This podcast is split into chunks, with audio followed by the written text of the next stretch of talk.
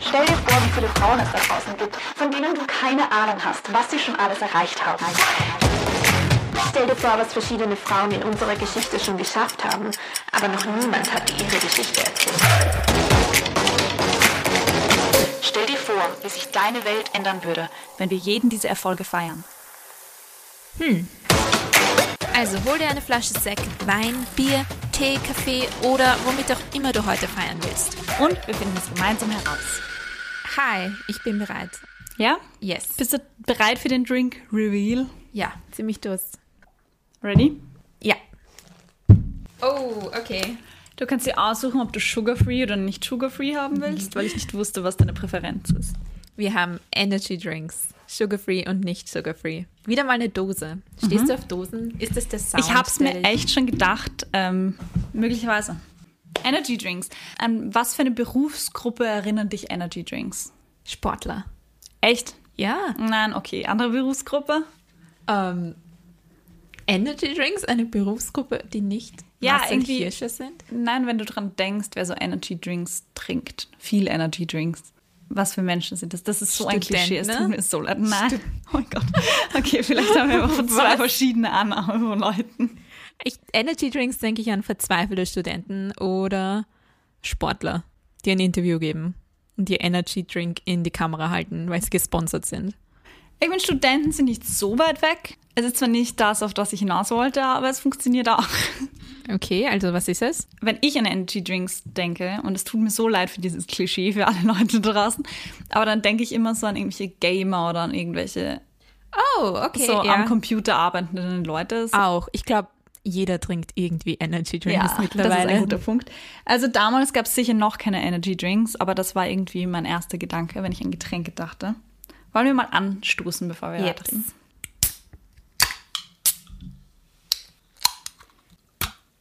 Wow, was für ein Sound, oder?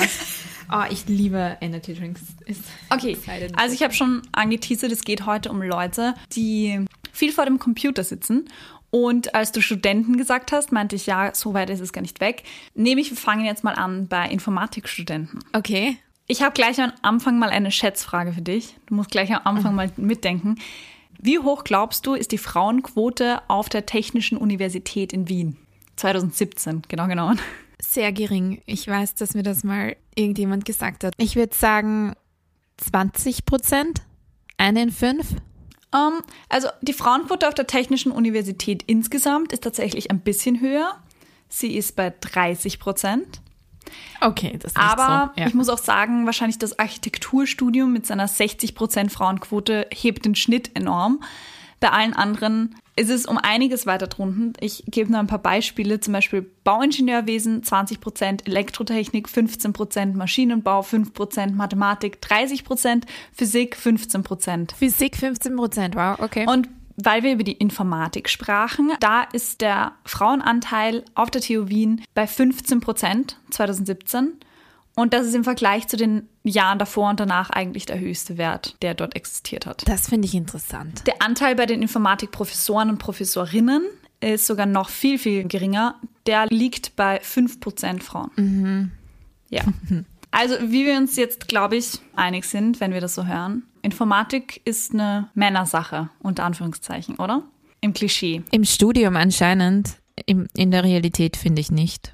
Warum nicht? Ich weiß nicht, Informatik ist heute so omnipräsent irgendwie. Jeder braucht Informatik in irgendeiner Form. Es kommt darauf an, was man als Informatik sieht. Sieht man Ja. als Informatik, dass man Word bedienen kann? Okay, nein, das würde ich jetzt nicht unbedingt als Informatik beschreiben, aber klar. Ja, aber wir bedienen alle Computer oder andere Geräte und da unterscheiden sich jetzt nicht Mädchen oder Burschen. Also glaubst du, dass diese Einstellung, dass das Männersache ist, unter Anführungszeichen, dass das angelernt ist oder gesellschaftlich so konstruiert ist? Oder ist es einfach angeboren, dass sich Männer mehr mit Technik beschäftigen und sich da besser auskennen? Es fasziniert mich eigentlich ziemlich, dass Informatik ein sehr neuer Gegenstand ist, wenn man jetzt an die Weltgeschichte denkt. Und man mag meinen, dass in den letzten Jahrzehnten die Frauen- und die Männerrollen, dass es da nicht mehr so große Unterschiede gab. Aber Informatik, ja. Ich meine, ich weiß von unserem Institut, die Informatikstudenten sind Studenten. Da sind kaum Mädels drunter. Ich kenne auch niemanden, der Informatik studiert, kein Mädchen. interessant. Ich habe noch nie darüber nachgedacht, das flasht mich jetzt gerade. Ja, also wenn ich persönlich an einen Informatiker oder an einen Programmierer oder so denke, dann denke ich tatsächlich an einen Mann. Ja. Rein jetzt klischeehaft in meinem Kopf verankert. Gesellschaftlich. Ich erzähle dir jetzt von den Anfängen der Informatik, von den Anfängen vom Programmieren. Tatsächlich war nämlich Informatik eine Frauensache, unter Anführungszeichen. Yes, wer hätte es gedacht? Also Computer, wie wir sie kennen, haben ja sehr große Ähnlichkeiten mit einer Schreibmaschine. Und wie sehr wir uns wahrscheinlich auch darauf einigen können, sind für uns Sekretärinnen in unserem Kopf so sehr weiblich, wie jetzt Informatiker vielleicht Ja. männlich sind für uns. Der primäre Zweck von einem Computer damals war die Textverarbeitung. Mehr konnte das Ding noch nicht. Und deswegen war das damals eigentlich ein Frauenberuf. Das war quasi ein, eine fancy Sekretärin. Das macht so viel Sinn. Ja, deswegen wurde das immer mit Frauen quasi verbunden und Männer wollten eigentlich mit diesen Computern überhaupt nichts zu tun haben, weil das ist eine Frauensache. Das ist nicht unser Ding. Was, was, für ein, was für ein Plot-Twist. Ich habe das gar nicht so in. Ja, wow. Okay. Und dazu erschwerend kommt auch noch, dass der Rechner um den Zweiten Weltkrieg eigentlich entwickelt worden ist. Und damals gab es halt auch einfach nicht so viele Männer, die arbeiten konnten, weil alle im Krieg waren. Und daher sind eigentlich die ersten Informatikerinnen tatsächlich Frauen. Und heute erzähle ich dir von so einer Gruppe. Eine Gruppe. Eine Gruppe. Es geht heute um eine Gruppe von Frauen. Eine Gruppe von Informatikerinnen. Also- wow, was für eine Nische. Wenn ich jetzt so davon rede, so früher waren es Textverarbeitungsprogramme, denken sich vielleicht viele, ja, so toll, Texte tippen ist ja jetzt noch nicht wirklich Informatik. Das ist nicht das, was wir jetzt mit Informatik verbinden. Und außerdem haben die ersten Computer ja Männer erfunden. Und das stimmt. Der erste elektronische, universell programmierbare Universalrechner wurde von John Presper Ecker und John William Mauchly entwickelt. Der hieß ENIAC was so viel heißt wie Electronical, Numerical, Integrator and Computer. Das Ganze ist aber nur die halbe Wahrheit. Dahinter steckt nämlich noch eine Menge mehr. Und was genau erzähle ich jetzt sofort? Aber davor muss ich dir noch etwas über Catherine Kleiman erzählen. Also, wer ist Kathy Kleiman? Eigentlich war sie jemand wie du und ich. Sie war eine Studentin, wenn auch zugegeben eine sehr kluge, denn sie hat an Harvard studiert. Also so wie du und ich. Also so wie du und ich. Wir sind super klug. Und zwar hat sie STEM studiert. STEM. STEM ist eine englische Abkürzung für Science, Technology, Engineering and Mathematics. Das wäre mein Albtraum. Das wäre gar nichts für mich. Oha. Kathy ist eine sehr ehrgeizige, junge Erwachsene. Nur findet sie keine ansprechenden Vorbilder in der Informatik und hat das Gefühl, in der männerdominierten Branche niemals Fuß fassen zu können. Ja. Also recherchiert sie, was man eben so als Harvard-Studentin in der Freizeit tut, und sie stößt auf ein Bild.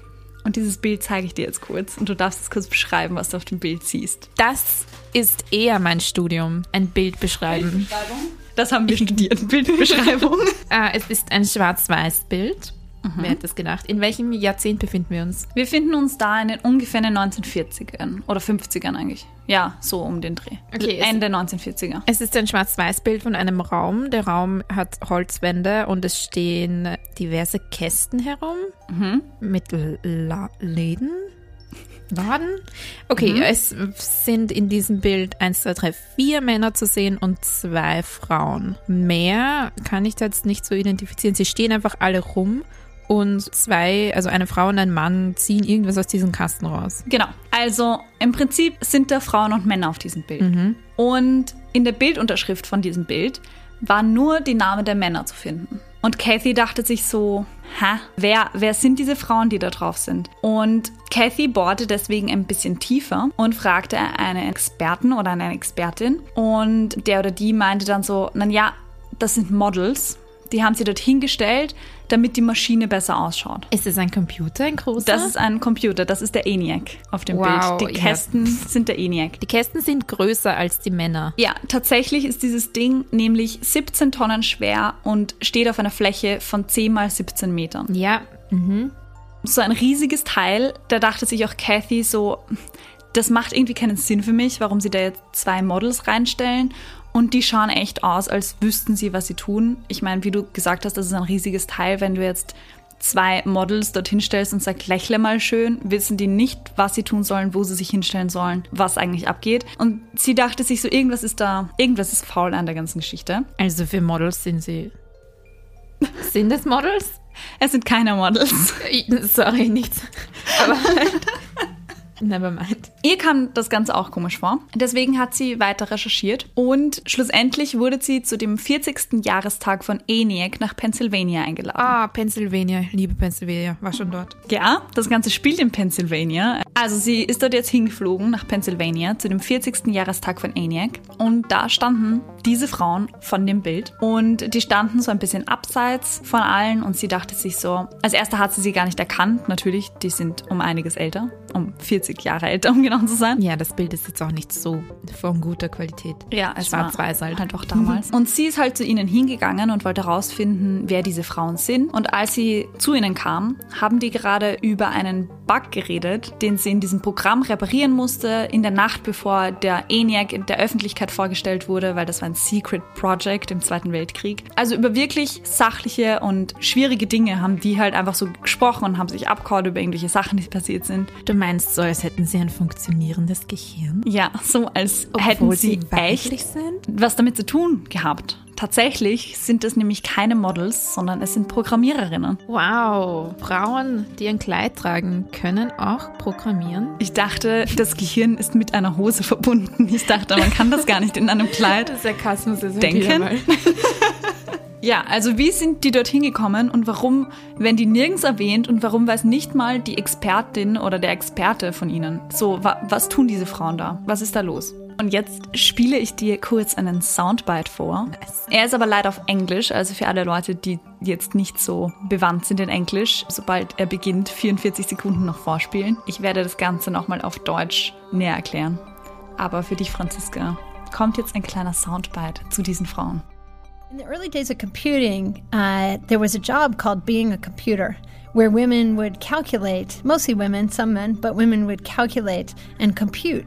Um, during World War II, there was a huge need for mathematical uh, solutions, and one of them was uh, at the University of Pennsylvania, there was a call put out for women who had technical skills to come and calculate ballistic trajectories. So a group of almost 100 women, I think, gathered and would calculate these differential equations, sometimes taking um, a week to calculate ballistic trajectories of those huge, huge guns you would see on ships uh, that would look at the barometric pressure and all the different uh, conditions around and help people target uh, the enemy. Gibt es da nicht einen Film dazu auch? Meinst du The Hidden Figures? Ja. Das ist ähm, ähnliche Zeitspanne und auch Frauen, die in der NASA damals Berechnungen ausgeführt haben. Ah, okay. okay Aber okay, ja, okay. selbe Zeit. Wie gesagt, da haben damals sehr viele Frauen solche Berechnungen durchgeführt und das war eher eine Frauensache eigentlich. Also fällt in dasselbe Kategorie. Das waren also die ENIAC-Frauen. Die ersten Programmiererinnen überhaupt. Wie gesagt, im Zweiten Weltkrieg gab es wenige Männer, die arbeiten konnten. Also wurden Frauen mit Studienabschlüssen, vor allem in Mathe, gesucht, damit sie Rechnungen ausführen, die für den Krieg wichtig sind. Zum Beispiel die Flugbahn einer Kanonenkugel zu berechnen, damit sie auch bei Wind von Westen und Regen das Ziel trifft.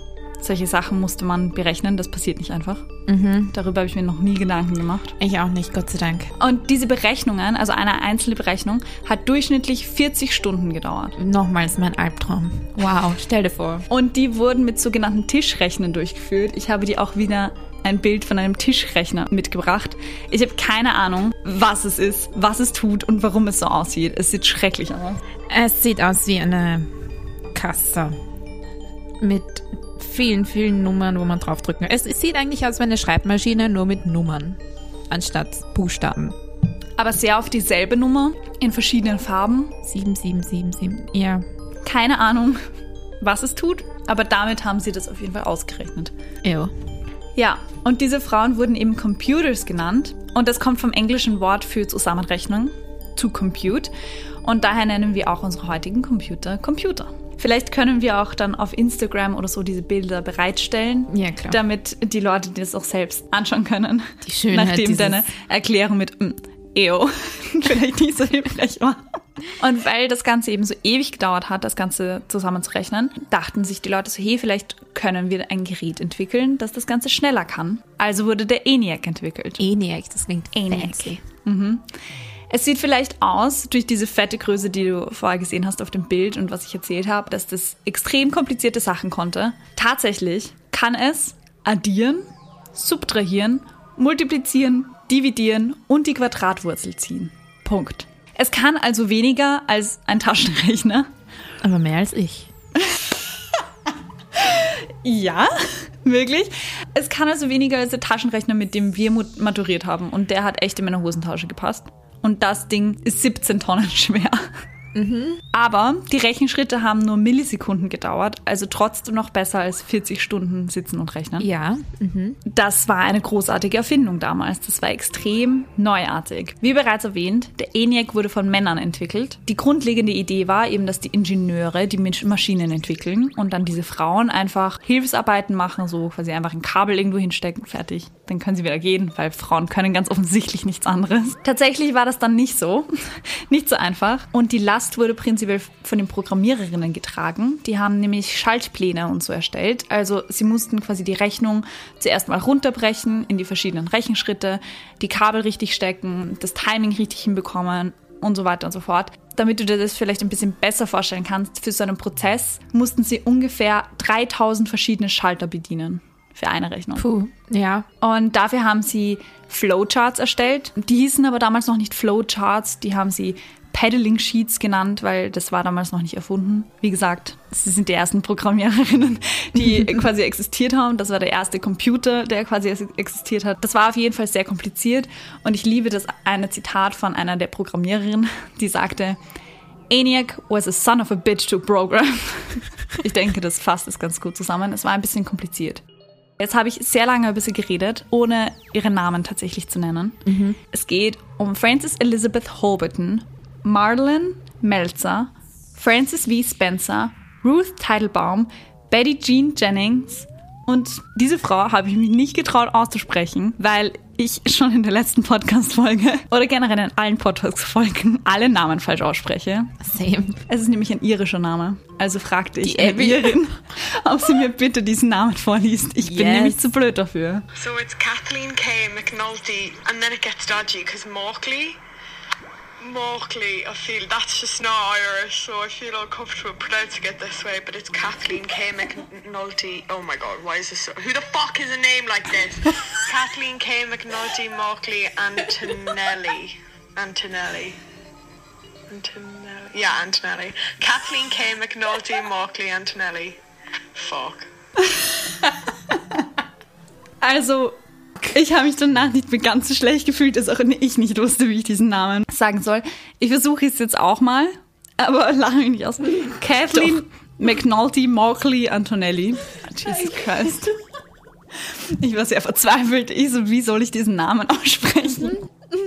Jetzt haben wir endlich ihre Namen gehört. Das sind die sechs Programmiererinnen von ENIAC. Sie kamen größtenteils aus Pennsylvania, aber durchaus auch aus anderen Teilen der Welt, wie wir gerade gehört haben. Eine kommt aus Irland. East Coast America, ja. Kommt wieder aus Irland. Ja, äh, nach ihren Studien. Die meisten haben Mathe studiert, aber auch andere Sachen, wie zum Beispiel eine hat Journalismus studiert. Mhm. Also Franziska, du könntest das auch. Nein.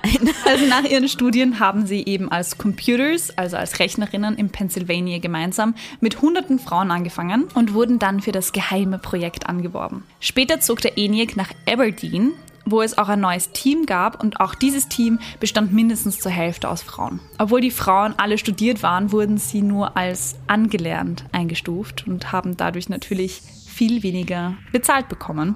Und farbige Frauen würden überhaupt nicht beschäftigt. Soweit so weit waren sie definitiv noch nicht.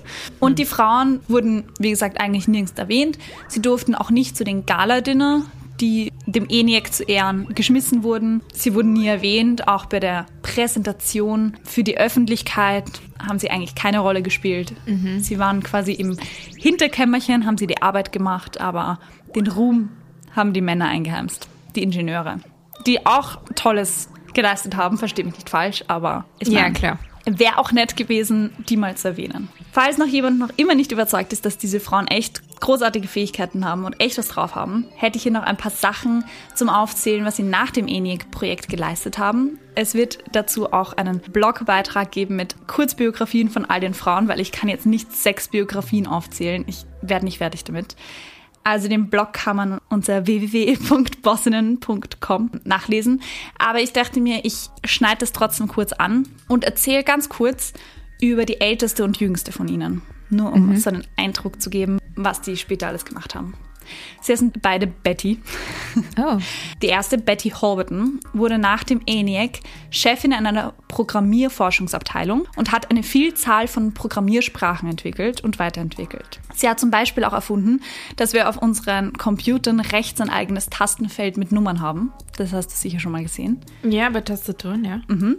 Und hat auch das erste statistische Analyseverfahren erfunden, mit dem 1950 die US-Volkszählung durchgeführt wurde. Die andere Betty, also Betty Bartik, hat nach dem Buying eine benutzerfreundliche Version des ENIAC entwickelt und die Log des UNIVAC entworfen. Der UNIVAC war der erste kommerzielle Computer, der in den USA verkauft worden ist. Das war jetzt nur eine ganz kurze, ein kurzer Ausflug, aber mein Punkt ist, die haben coole Sachen danach gemacht, Sachen, die danach auch wirklich wichtig waren und die viel in dem Programmier- und Computerdasein quasi verändert haben. Das waren nicht nur Frauen, die irgendwelche Schalter betätigt haben und Kabel gesteckt haben.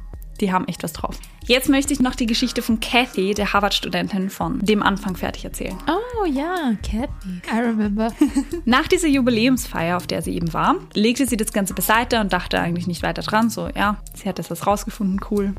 Weitermachen im Leben. Aber zehn Jahre später, zur 50-Jahre-Feier des ENIACs, hat sie dort halt einfach wieder angerufen und gefragt, wer von den ENIAC-Programmiererinnen denn diesmal da ist. Und der Typ hatte keine Ahnung, von wem sie redet. Sie so, wer?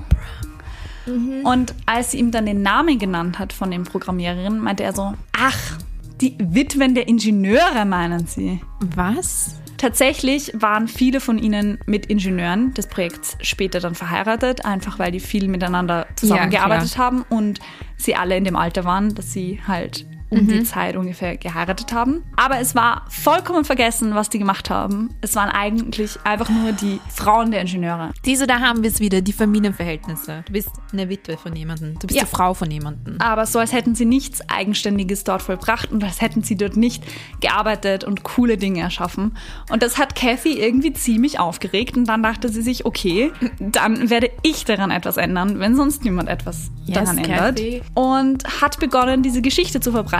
Und durch Kathy bin auch ich auf diese Geschichte gestoßen. Es gibt nämlich von ihr einen großartigen TED-Talk, den man unbedingt anschauen muss. Es ist echt cool. Sie ist sehr inspirierend. Sie ist jetzt übrigens auch Professorin. Wo? Die Kathy, auch an der Uni. Ja, aber in Amerika, oder Ja. Nice, also sie hat auch Kathy. Wahrheit gebracht. Heutzutage wird auch noch immer leider meistens nur von den weißen Männern gelernt, die die Pioniere von STEM sind und nicht von den vielen Pionierinnen, die dahinter steckten. Es waren ja nicht nur die sechs, sondern noch viel, viel mehr Frauen, die danach gefolgt sind. Und deswegen dachte ich mir, ich erzähle die Geschichte heute, damit ein paar Leute davon hören, weil die Frauen voll cool sind.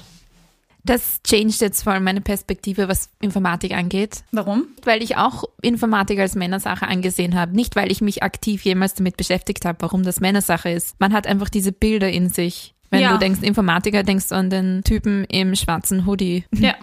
mit Energy Drink in der Hand. Na, siehst du? Und nicht an die Frau im weißen Kleid, wie es halt auf diesem Bild zu sehen ist. Das ist genau der Grund, warum mich das Ganze, ich will nicht sagen ärgert, weil es sicherlich ärgert, aber man kann ja seine Perspektive ändern und sagen, es inspiriert, weil wer weiß, wenn ich sowas gewusst hätte als kleines Kind, wie anders ich die Dinge gesehen hätte oder wie, welche Sachen ich mehr zugetraut hätte, was Informatik angeht. Ja. Weil selbst bei mir in der Familie, wenn es um irgendwas mit Technik geht oder Computer oder was auch immer, heißt es immer ja, mein Bruder und fragen wir halt meinen Bruder und solche Sachen. Das hinterfragt niemand. Das ist einfach, sicherlich hat der mehr Ahnung von dem Ganzen, einfach weil er ganz anders auch aufgewachsen ist. Weil kannst du dich zum Beispiel erinnern, Informatik hatten wir auch in der Schule als Wahlpflichtgegenstand. Ja. Und das wäre für uns nicht in Frage gekommen als Mädchen. Warum auch immer. Ich weiß nicht, ob ich es nicht gewollt hätte, aber das war einfach so eine Burschensache. Ja, ich finde, es ist einfach ein bisschen gesellschaftlich konstruiert, das Ganze. Weil, wie du sagst, eigentlich ist ja Informatik überall. Wir verwenden alle Computer täglich, die ganze Zeit. Und es gibt definitiv auch Sachen, wo ich dann draufkomme, eigentlich kenne ich mich da besser aus als mein Bruder. Er wird einfach gefragt, weil er halt der Mann ist. Und Das ist komisch und mich stört das extrem. Aber es würde mich generell interessieren, erstens, ob man im Informatikstudium auch über geschichtliche Sachen lernt oder ob das eher auf die Praxis und die Theorie dahinter bezogen ist oder halt auch, wie das Ganze entstanden ist und wer die Menschen dahinter sind. Und wenn ja, dann wie das unterrichtet wird, ob da die Frauen erwähnt werden, ob man sich überhaupt die Mühe macht, da irgendeine Geschichte richtig zu erstellen oder ob man es einfach komplett weglässt. Wie glaubst du, also ich habe ja am Anfang schon ein bisschen angefangen zu erzählen, dass Informatik damals eigentlich als, unter Anführungszeichen, Frauensache galt. Wie glaubst du, ist es dazu gekommen, dass es jetzt die Männersache ist? Wieder unter Anführungszeichen. Was war der Prozess? Warum ist es jetzt anders als damals? Was hat sich verändert? Gibt es eine Antwort dafür? Oder Ja, ist es das so ein, gibt eine vermutete Antwort. Es gibt keine definitive Antwort, aber Wissenschaftler und Wissenschaftlerinnen haben sich damit beschäftigt und haben eine Vermutung. Keine Ahnung. Also wenn wir davon ausgehen, dass früher Frauen Sekretärinnen waren und deswegen an der Schreibmaschine gearbeitet haben und dann möglicherweise die Männer einfach zurückgekommen sind vom Krieg oder so und ja dann generell Frauen wieder von Jobs, die sie übernommen haben, vertrieben haben. Und die Frau dann ja in den 50ern wieder eine ja, Hausfrauenrolle hatte. Vielleicht hat sich das danach einfach nicht mehr davon erholt. Oder vielleicht ist das auch erst später. Ich weiß, 1969 wurde die erste Mail versendet via Internet. Das heißt, Internet kam ja dann echt erst später dazu. Ja. Hat es was mit Internet zu tun? Ähm, es hat nicht unbedingt was mit Internet zu tun, aber es hat schon etwas mit Heimcomputern zu tun. Damit, dass die Computer dann auch in den normalen Haushalt quasi kamen. Hä, aber das spricht ja dann eher für Frauen. Was? Sag mir die Antwort. Ich Okay. halt's nicht mehr aus. Also, wie ich schon vorher gesagt habe, Informatikerinnen waren quasi moderne Sekretärinnen. Es waren einfach wenige Männer da wegen dem Krieg. Und in den 40ern bis 60ern war der Großteil der Programmiererinnen weiblich. Die Computerwissenschaften waren im Vergleich zu den restlichen Studiengängen sehr populär als Berufsweg für Frauen. Es gab eine 40-prozentige Frauenquote. Das klingt jetzt vielleicht nicht riesig viel, aber damals haben generell sehr viel weniger Frauen als Männer studiert. Das heißt, 40 Prozent waren eine sehr hohe Frauenquote. Ja. Und 1967 schrieb die Cosmopolitan, es ist die Zeit der Computermädels. Yay. Yay! Also der ENIAC war kein Einzelfall. Die meisten Angestellten bei IBM waren damals Frauen. Und wie du vorher schon erwähnt hast, viele kennen vielleicht auch den Film Hidden Figures, wo es auch um drei afroamerikanische Frauen geht, die als Mathematikerinnen und Programmiererinnen bei der NASA Großartiges vollbracht haben. Und auch zum Beispiel die Algorithmen, so wie wir sie heute kennen, wurden von einer Frau erfunden, von Grace Hopper. Auch die Mondlandung wurde durch die Entwicklerin Catherine Johnson und Margaret Hamilton ermöglicht. Sehr viele Frauen damals in dieser Branche, von denen sehr wenig geredet wird. Ich könnte wahrscheinlich noch ewig weitermachen. Wie gesagt, es gab sehr, sehr viele von ihnen. Aber wie hat sich das Ganze jetzt verändert?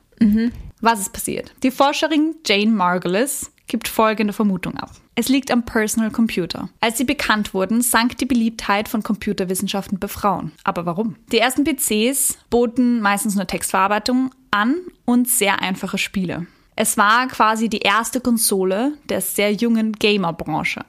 Und wie du und ich als Publizistik-Absolventinnen wissen, braucht man für ein neues Produkt eine gute Werbekampagne. Und für eine gute Werbekampagne braucht man eine spezifische Zielgruppe, die das Produkt dann idealerweise kauft. Und die Zielgruppe waren junge Männer und Burschen. Und die Games wurden quasi als Spielzeuge für den Mann beworben. Und die Story, die die Werbung quasi erzählt hat, war der Mann, der Spaß am Computer hat und dann die Frau, die reinkommt und mi, mi, mi, mi, mi macht und ihn dabei stört. Und das erzielte tatsächlich Wirkung. In den 90er Jahren wurde im Prinzip eher den so Söhnen der Computer gekauft als den Töchtern. Töchter haben eigentlich keinen Computer bekommen, sondern eher die Söhne als Spielzeug. Und dadurch entstand diese Nerdkultur und dadurch, dass Männer damit sehr viel früher Kontakt zu Computern hatten als Frauen, kamen sie auch einfach häufiger darauf, Computerwissenschaften zu studieren, waren einfach besser darin, Computer zu bedienen, weil sie das schon von der Kindheit her kannten. Es wurde überall beworben, dass es unter Anführungszeichen Männersache ist. Und deswegen wurde es tatsächlich zu einer Männersache. Wow. So ist das Ganze gekommen. Org. Da kann man gar nicht sagen, dass das so in der Gesellschaft verankert war. Ich meine, abgesehen davon, dass sie die Frauen nicht erwähnt haben und so, aber das hat sich ja dann in den 90ern oder so entwickelt. Das heißt, das ist echt noch nicht so lang her. Wenn man die Hintergrundgeschichte weiß, dann ist das eigentlich, finde ich das nicht mal so schlimm. Dann finde ich das eher harmlos, weil dann hat man halt die jungen Burschen angesprochen und es ist einfach so, andere Dinge haben junge Mädels angesprochen. Aber trotzdem ist es so, dass wir heute die nicht in den 90ern aufgewachsen sind, das Bild vom Informatiker als männlich vor uns haben und das nicht harmlos sehen. Weißt du, was ich meine? Die Hintergründe sind eigentlich sehr harmlos, finde ich. Aber es hat extrem große Auswirkungen, sowas. Ja, total. Weil es hat sich irgendwie entwickelt zu dem Frauen können Technik nicht. Ja. Und Frauen wissen davon nichts und, und äh, der Mann weiß es grundsätzlich besser. Und das ist halt sowas, da muss man halt auch fair sein, weil wir wissen halt, als Frauen gibt es so viele Bereiche, wo wir wirklich diskriminiert werden und die ganze Zeit wurden, was einfach schon eine ewig lange Geschichte hat. Und da hatten wir oder da hatte ich jetzt Vorurteile, dass ich mir dachte, Informatik, ähm, Männersache, das ist ja wieder mal typisch, das ist alles irgendwie Männersache, Augen verdrehen, bla bla bla. Aber eigentlich ist das nicht wirklich so. Also wenn wir jetzt weglassen, dass die Frauen nicht erwähnt wurden, das ist eine andere Story. Aber die Entwicklung, dass Computer Männersache sind, weil das einfach eine Gruppe war, die damals angesprochen wurde, absichtlich von der Werbung, ist ja nicht sexistisch eigentlich. Wir sehen in manchen Dingen vielleicht Sexismus, was eigentlich ganz normal ist. Ich denke, es hat sich einfach so entwickelt. Ich denke, es ist ein Zusammenspiel aus vielen Faktoren. Ich glaube nicht, dass die Werbung alleine das dorthin gebracht hat. Ich glaube schon, dass das prinzipiell schon eine, wie du sagst, ich glaube, es spielen viele Faktoren mit. Ich glaube nicht, dass man das auf einen Faktor begrenzen kann und sagen kann, ma, dieser böse Typ, der sich diese Werbung ausgedacht hat, der ist schuld der Unterdrückung der Frauen in der Informatikbranche. Kann ich mir einfach nicht vorstellen, dass das so einfach ist. Ich glaube, die Antwort ist sehr, sehr viel komplexer und hat schon auch damit zu tun, dass früher einfach weniger Frauen gearbeitet haben, weniger Frauen studiert haben und dadurch es weniger Frauen in dieser Branche gegeben hat. Und das war dann irgendwie so eine Down-Spiral. Also wir haben ja vorher über die TU von Wien gesprochen. Und ich fand relativ schockierend, dass nur 5% der Informatikprofessorinnen weiblich sind. Aber jetzt eine Frage an dich. Wann glaubst du denn, dass überhaupt die erste Professorin, generell egal welches Fach, auf der TU, wann war der erst, die erste Professorin auf der TU tätig? Ich glaube, das hast du mir schon mal gesagt. Ich glaube, da hast du dich schon mal aufgeregt drüber. Das war tatsächlich, das hat mir jemand anderer erzählt. Und ich dachte, ich muss das jetzt reinnehmen auch. voll, voll kurz erst her, oder? Mhm. 1998. Es war 1996. Ach, so knapp. Okay, ja. Das, Das ist ist also 25 schon sehr, sehr Jahre. Lang her. Ja, das war tatsächlich Sabine Seidler, die jetzt Direktorin der TU ist. Also Oh, die TU, deine Direktorin. Ich weiß wenig über die TU. Die TU ist auch so für mich ein, ein, Burschen, eine Burschenuniversität. Und ich ärgere mich selber, dass es in meinem Kopf ist. ja, nein, aber ich verstehe das. Es ist auch die Rate auf der TU, wie gesagt, 30 Prozent Frauen, 70 Prozent Männer. Und äh, wenn man jetzt mal das Institut der Architektur wegrechnet, wäre das viel, viel niedriger noch. Genau, ich kenne Leute, die Architektur studieren, also Mädels, die Architektur studieren. Frage, und ich weiß nicht, ob ich mir nicht selber da gerade irgendwie einen Haxel stelle, wenn ich das frage. Glaubst du, hat das auch damit zu tun, dass Frauen anders denken als Männer, weil Männer mehr Praxis, ich, ich will nicht praxisorientiert sagen, sondern was ist das richtige Wort? Ich weiß, was du meinst. Und das habe ich mich ehrlich gesagt auch gefragt. Deswegen habe ich gleich am Anfang gefragt, glaubst du, ist es gesellschaftlich konstruiert oder ist das quasi natürlich gegeben? Okay, dieses, es gibt ein Problem und wir suchen, es gibt eine Lösung. Es gibt ein Problem, es gibt eine Lösung, es gibt einen Weg.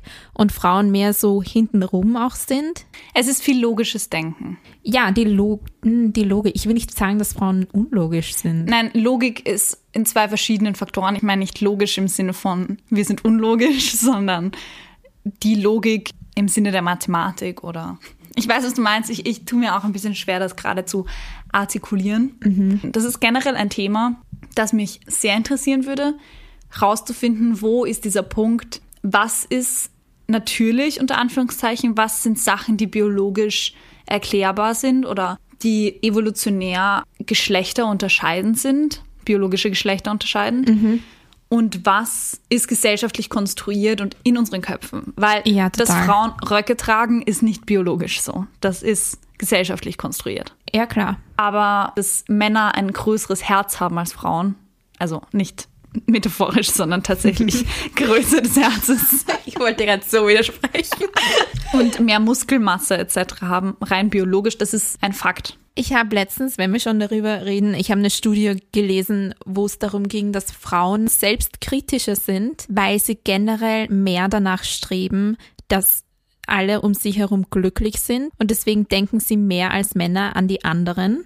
Und deswegen sind sie auch immer selbstkritischer und quasi weniger oft mit sich selbst zufrieden, weil sie immer denken, okay, aber wie fühlt sich der, wie fühlt sich der, wie fühlt sich der? Oder die. Hm? Also Männer sind da eher, und das bitte ist jetzt eine Verallgemeinerung, also es gibt mhm. natürlich auch andere, aber das ist wirklich wissenschaftlich bewiesen mittlerweile, dass Frauen da mehr Selbstzweifel haben, weil sie einfach mehr an die Leute um sich denken. Wahrscheinlich die Muttergefühle auch irgendwie mhm. anderen Personen gegenüber. Nicht, dass man sich als Mutter fühlt von irgendjemandem, aber dieses Familienharmonie. Es gibt sicherlich auch andere Frauen, muss man auch an dieser Stelle sagen. Es sind nicht alle Frauen so. Aber ja, das ist eine Studie und da denke ich mir halt auch, ist das biologisch? Ist das gesellschaftlich? Sind das unsere Hormone? Hormone. Ich habe dazu mal eine coole Doku gesehen. Da ging es um Kinder, also sie waren in einer Volksschulklasse ungefähr. Und da sind wir rein biologisch alle gleich. Also da hat, sind wir quasi noch nicht durch die Pubertät gegangen. Das heißt, wir sind alle gleich stark und all diese Sachen. Also es gibt keine großen Unterschiede. Mhm. Und da haben sie Sach also Experimente durchgeführt und eins davon hat mich jetzt sehr an das erinnert, was du gerade gesagt hast. Das war so wie an diesem Jahrmarkt, wo man so mit so einem Hammer auf so einen Knopf haut und dann sieht man, ja. wie stark ähm, man geschlagen hat. Und sie haben davor alle gefragt, wie stark glaubst du bist? Und da gab es so Zahlen von 1 bis 10 und 10 war das Maximale und 1 war ganz drunter. Und sie meinten, hey, wie, wie stark bist du? Und alle Mädchen waren so, ja, hm, ich weiß nicht, vielleicht eine 3 oder 4, weil Frauen sind ja nicht so stark wie Männer, also sind wir halt weiter unten. Und mhm. die Männer waren halt so, zehn. Also ja, Männer, ja. kleine Burschen. Sie so, ich bin super stark, ich bin Superman, ich bin eine zehn. Und dann haben sie es halt ausprobiert und durchschnittlich waren sie alle gleich stark. Sie waren alle, weiß ich nicht, na, sieben oder acht. Und dann war das schon so, okay, erstens lernen wir Mädchen viel bescheidener zu sein, also sich viel mehr zurückzunehmen und nicht so selbstbewusst zu sein. Und zweitens sehen kleine Kinder bei ihren Eltern zum Beispiel, dass die Mama die Mineralwasserflaschen hochhebt und der Papa sofort hinrennt und sagt, ich nehme das, ich nehme das, ich bin der Stärkere von uns beiden. Und deswegen schätzen sich kleine Kinder, die gleich stark sind, wie ihre Altersgenossen schwächer ein, weil sie das quasi in der Gesellschaft so sehen obwohl, ich meine ganz ehrlich, wahrscheinlich hätte die Mama die Wasserflaschen genauso gut tragen können. Ich glaube, in seiner Familie ist das irgendwie andersrum. Also nicht, dass mein Vater schwach ist, aber bei uns sind eher so die Frauen, die auch die technisch Begabteren, yes. also die Handwerkerinnen. Ich mag es zum Beispiel überhaupt nicht, wenn mir irgendjemand was abnimmt. Ich habe da eine richtige Abneigung. Ach, ich auch nicht. Wenn ihnen ein Typ mir irgendwas abnehmen will, ich gleich so nein. Und ich weiß nicht, die fühlen mich gleich verletzt, weil ich denke mir, ich kann, ich kann das selber tragen. Ja, ich, ich bin um einiges kleiner, aber ich möchte nicht, dass du denkst, dass ich das nicht tragen kann. Ich finde, es kommt voll drauf an, wer und was, weil wenn ich versuche, riesige Gewichte zu heben und es kommt so ein Bodybuilder-Typ her und sagt so, hm, ich nehme dir das ab, dann denke ich mir so, okay, der Typ kann es heben, ich kann es nicht heben. Aber wenn so ein Typ zu mir kommt, wo ich mir denke, du schaust schmächtiger aus als ich, ja. warum willst du mir das gerade abnehmen? Das hat gerade nichts mit deiner Stärke zu tun oder damit, dass du mir helfen willst, sondern es nur, ich bin der Mann, ich mach das. Weißt du, was ich meine? Ja, und ich hatte definitiv schon Momente in meinem Leben, wo ich Dinge getragen habe und ich muss dazu sagen, ich bin 1,58 groß. Klein, Entschuldigung. ich bin nicht groß. Ich habe aber ziemlich viel Kraft, warum auch immer, wahrscheinlich, weil ich einfach immer mein Zeug selber getragen habe. Ich habe Dinge getragen, Nebenburschen Dinge getragen, die sie, wo ich gemerkt habe, die plagen sich da gerade. Mhm. Und die versuchen gerade ihr Schnauben irgendwie zu unterdrücken.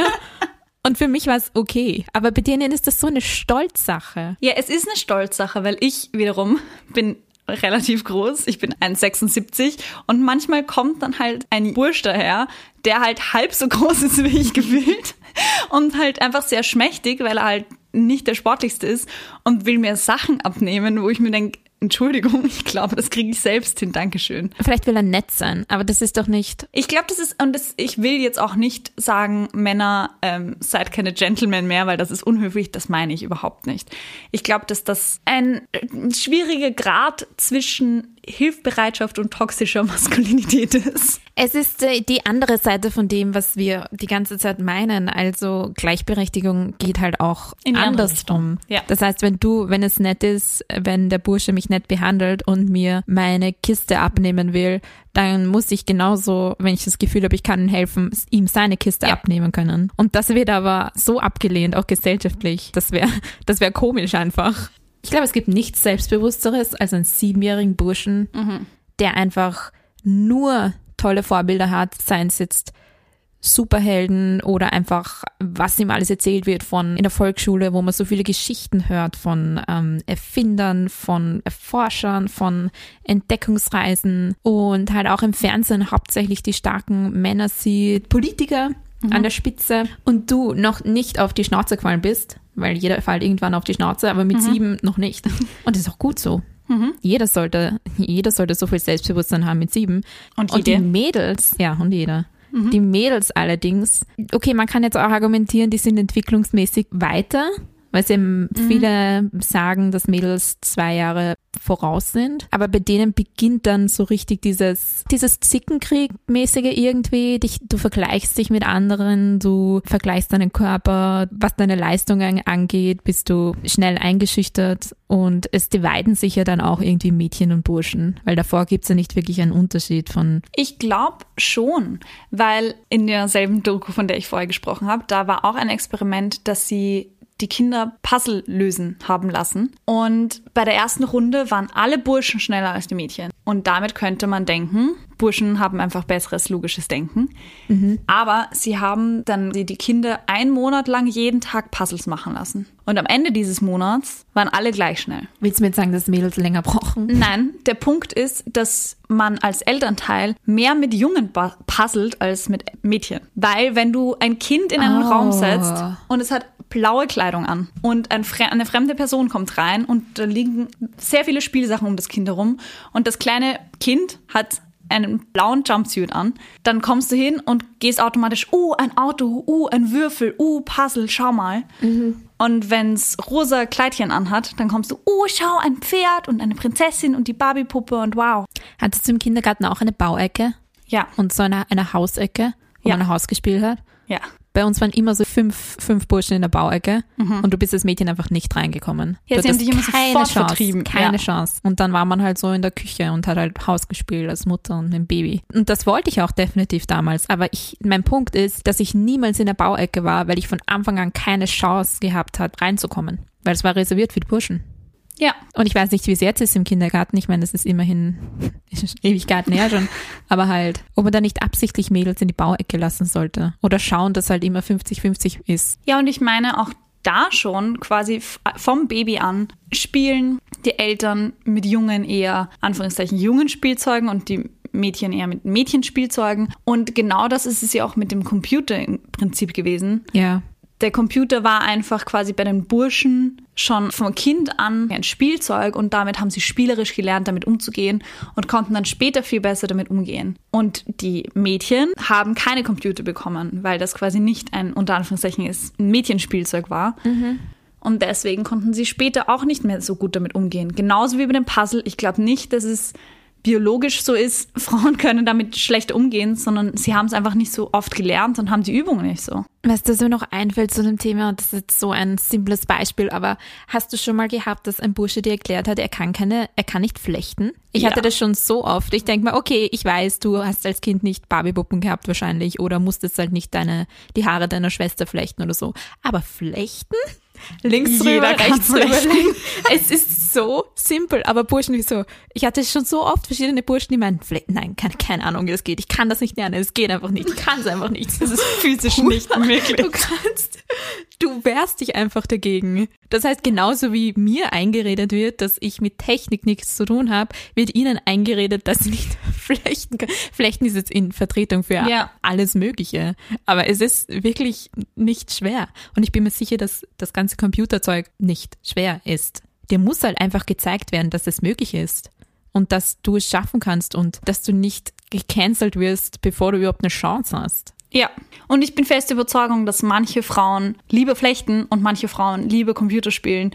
Und umgekehrt, manche Männer flechten lieber und manche Fra Männer spielen lieber Computer. Der Punkt ist Ich nur, mir das zum Beispiel ist gerade. flechten und Computer.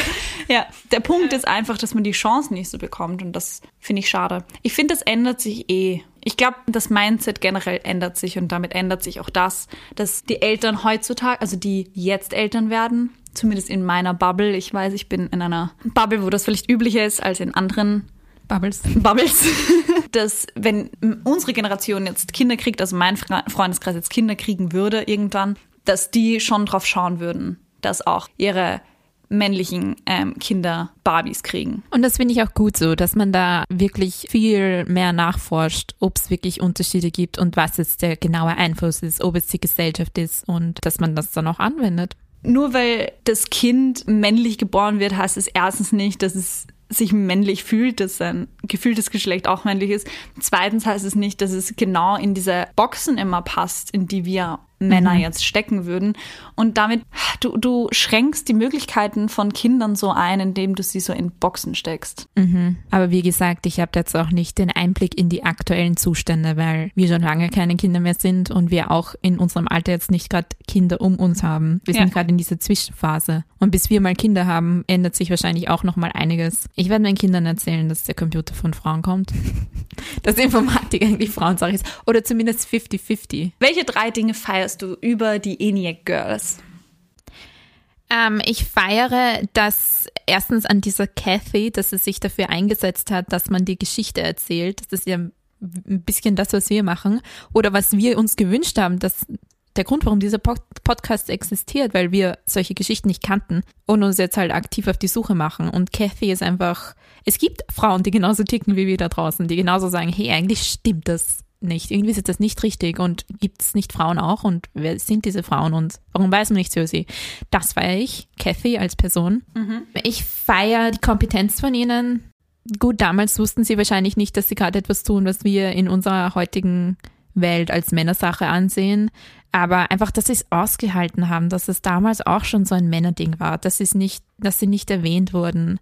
Das ist einfach, das muss dich so runtermachen. Wenn du so viel Arbeit in was reinsteckst und dann wirst du nicht mal erwähnt. Ja, dass sie einfach coole Sachen gemacht haben. Und obwohl niemand quasi gesagt hat, wow, das ist eine coole Sache, trotzdem die coolen Sachen weitergemacht haben? Ja, es geht um den Inhalt, was sie erzeugt haben. Und es ging ihnen nicht, es ging ihnen nicht um die Auszeichnungen dann oder die öffentliche ja. Aufmerksamkeit, sondern es geht ihnen um die Sache an sich. Diese Leidenschaft fürs Programmieren und nicht die Leidenschaft für den Ruhm quasi. Mhm. Und das dritte, ich feiere die weibliche Direktorin der TU. Ja. Ich feiere sie, ich habe ihren Namen vergessen. Wie heißt sie nochmal? Sie heißt Sabine Seidler. Sabine Seidler, ich kenne sie nicht persönlich, ich werde sie auch nie you. kennenlernen, aber der Fakt, dass sie einfach als Frau als erste Frau angefangen hat und jetzt ist sie einfach Rektorin. Das ist doch schön. Ja. Cheers zu Cheers. allen Mädels.